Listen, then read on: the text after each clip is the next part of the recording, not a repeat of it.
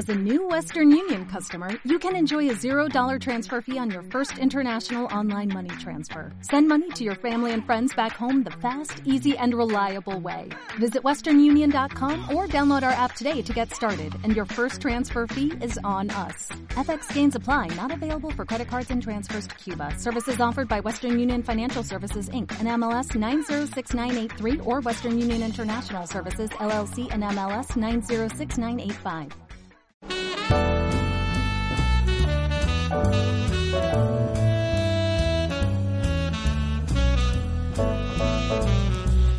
Saludos a todos. Esto es Habla L con TIC, un podcast sobre herramientas digitales y su aplicación a las clases de español. Me llamo Iria Vázquez Mariño y os voy a acompañar en este cuarto podcast de la serie, en el cual, como dije la vez anterior, hablaremos sobre la herramienta Boki. Boki.com es una herramienta interesante que permite crear al usuario bokis o avatares y que como profesores de idiomas podemos utilizar en nuestras clases. Este boki resultante lo podemos insertar en una página web, en un wiki, en un blog o en una red social o también podemos enviarlo por correo electrónico, incluso también se puede mandar por el móvil. Además, como usa la tecnología text to speech, es decir, que lo que escribimos lo pasa de texto a voz, nos puede servir para la práctica y la reflexión de la pronunciación y de la propia expresión oral de nuestros estudiantes, y esto además de una forma bastante divertida y lúdica. Para los profesores de lengua, sin ninguna duda, es una herramienta muy apropiada para practicar, grabar y poder escuchar las producciones de los estudiantes. La historia de esta herramienta ya tiene por lo menos una decena de años. Fue creada por una compañía llamada Oddcast que se encuentra establecida en Nueva York.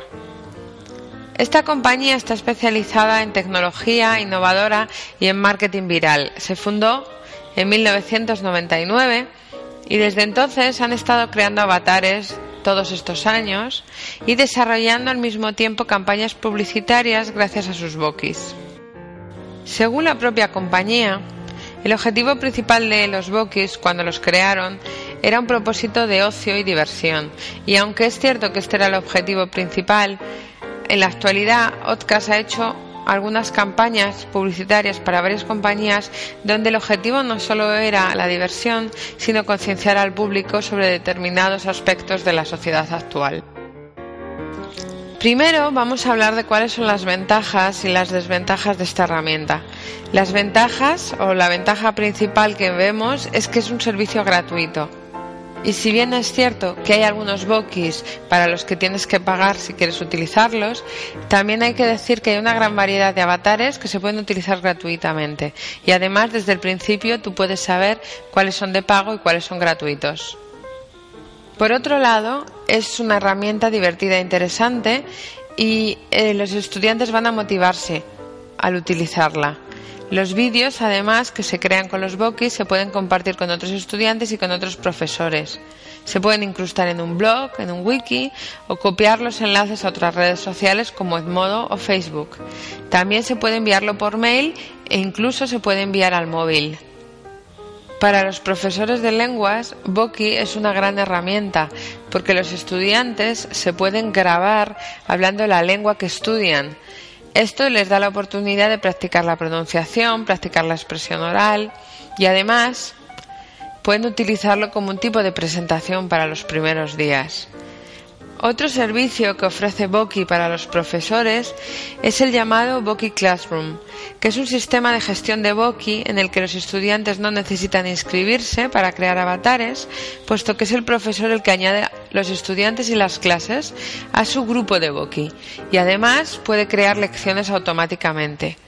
Por otro lado, con este servicio, el profesor puede personalizar su apariencia y puede crear Bokis que dan las instrucciones sobre lo que hay que hacer en clase.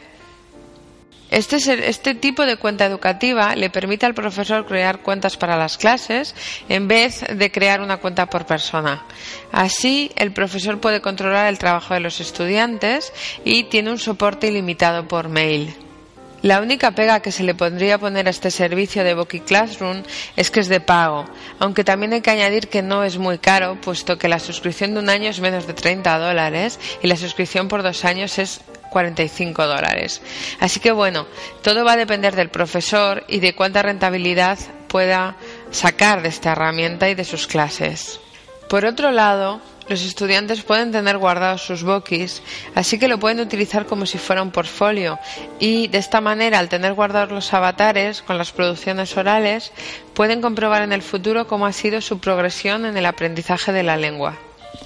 Una última ventaja que enlazaremos con lo que consideramos que es otra desventaja es que los estudiantes pueden crear su bookie sin inscribirse en la página. Además, pueden también mantenerse anónimos, puesto que utilizan cualquier tipo de dibujo en lugar de usar su foto que se vería en toda la red. Pero, comenzando con las desventajas, relacionada con esta última de lo que hemos hablado, aunque es verdad que los estudiantes no tienen la necesidad de inscribirse en la página de Boki y sí pueden crear un avatar, también es cierto que si quieren guardarlo es la única manera, inscribiéndose, y para ello tienen que introducir un mail. Además, no existe la posibilidad de usar el mismo avatar en futuras ocasiones. Siempre tienes que empezar todo el proceso desde el principio para crear un nuevo Boki. Ya he visto cómo algunos de mis estudiantes se sienten un poco frustrados porque al intentar hacer una tarea buscan y rebuscan para tratar de encontrar el mismo avatar que tenían y evidentemente esto no es posible. Por otro lado, hay ocasiones en que la creación del avatar les divierte tanto que se olvidan de cuál era el objetivo principal de la tarea que es la parte de la expresión, y pierden mucho tiempo creando el boki y mucho menos tiempo poniéndole palabras y haciéndole hablar.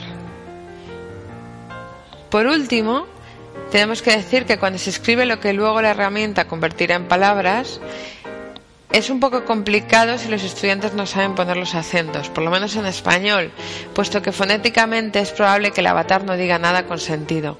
Por eso hay que avisar a los estudiantes de la necesidad de poner todos los acentos correctamente para que se entienda, o bien el profesor tiene que estar atento e ir corrigiendo las producciones de los estudiantes antes de que éstas sean convertidas a sonido. ¿Cómo funciona la herramienta?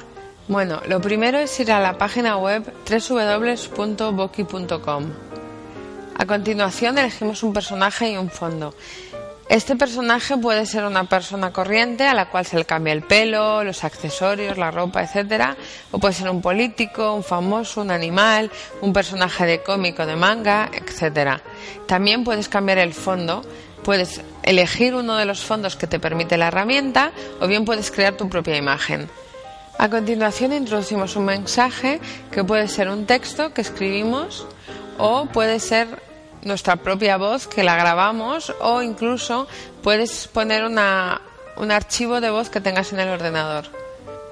Hay que tener en cuenta que si utilizamos la tecnología text-to-speech y hacemos una producción escrita que luego se transformará en algo sonoro, tendremos muchos tipos de acentos y de pronunciaciones.